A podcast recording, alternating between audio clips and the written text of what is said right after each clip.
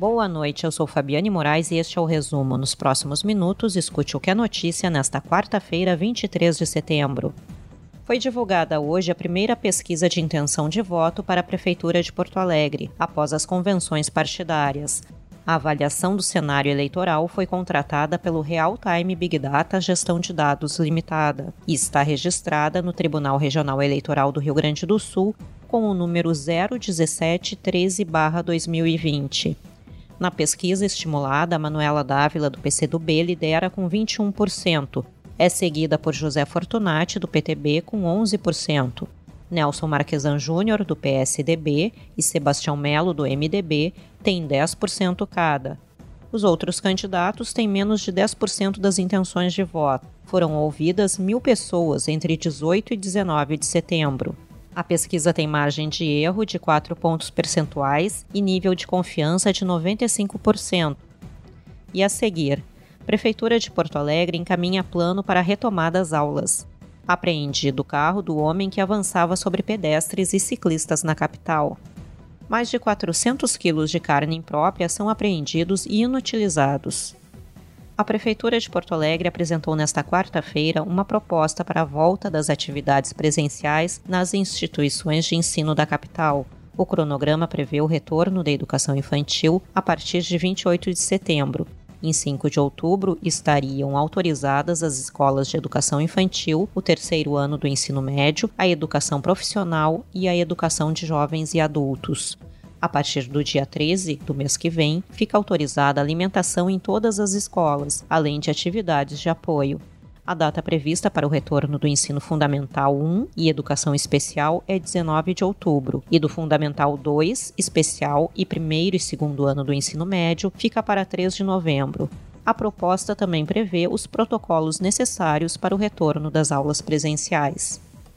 O Ministério Público apreendeu na terça-feira 460 quilos de carne clandestina. A apreensão ocorreu em um supermercado e numa casa de carnes em Três Cachoeiras. O produto foi inutilizado e os dois estabelecimentos interditados. Um total de 42 baleias francas foram avistadas no monitoramento aéreo realizado nos dias 17 e 18 no litoral de Santa Catarina e do Rio Grande do Sul, esse foi o principal sobrevoo de monitoramento da temporada de 2020. Setembro é o auge do período reprodutivo dessa espécie. O próximo sobrevoo está previsto para novembro, no fim da temporada. A Caixa realizou hoje o pagamento da primeira parcela do auxílio emergencial residual para 1 milhão e 600 mil beneficiários do Bolsa Família, com final 5 no número de identificação social. O recebimento do auxílio emergencial extensão atende aos mesmos critérios e datas do benefício regular. O valor é de 300 reais ou até 600 reais no caso de mulher provedora de família monoparental. O governador Eduardo Leite assinou um contrato para estruturar a primeira parceria público-privada de uma casa prisional no estado.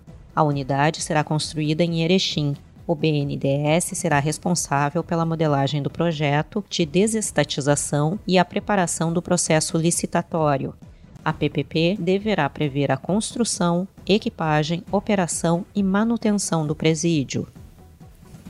A Polícia Civil apreendeu o Voyage branco do homem que perseguia e atacava pedestres e ciclistas em Porto Alegre. Os casos ocorreram na Orla do Guaíba, entre a usina do gasômetro e a rótula das Cuias.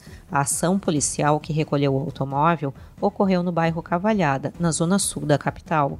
O homem de 44 anos foi identificado e, segundo a polícia, reconhecido por vítimas dos ataques. O proprietário do carro, porém, não foi encontrado na residência. O sol segue predominando no Rio Grande do Sul nesta quinta-feira. Na região sul, a formação de uma nova frente fria pode provocar pancadas fracas e isoladas de chuva a partir da noite. Nas demais regiões, porém, o tempo segue firme. No noroeste do estado, as temperaturas passam dos 30 graus à tarde. Em Porto Alegre, mínima de 13 e máxima de 26 graus. Para ler essas e outras notícias na íntegra e gratuitamente, acesse agorars.com. Acompanhe arroba agora no RS também nas redes sociais. Obrigada pela sua companhia e até amanhã.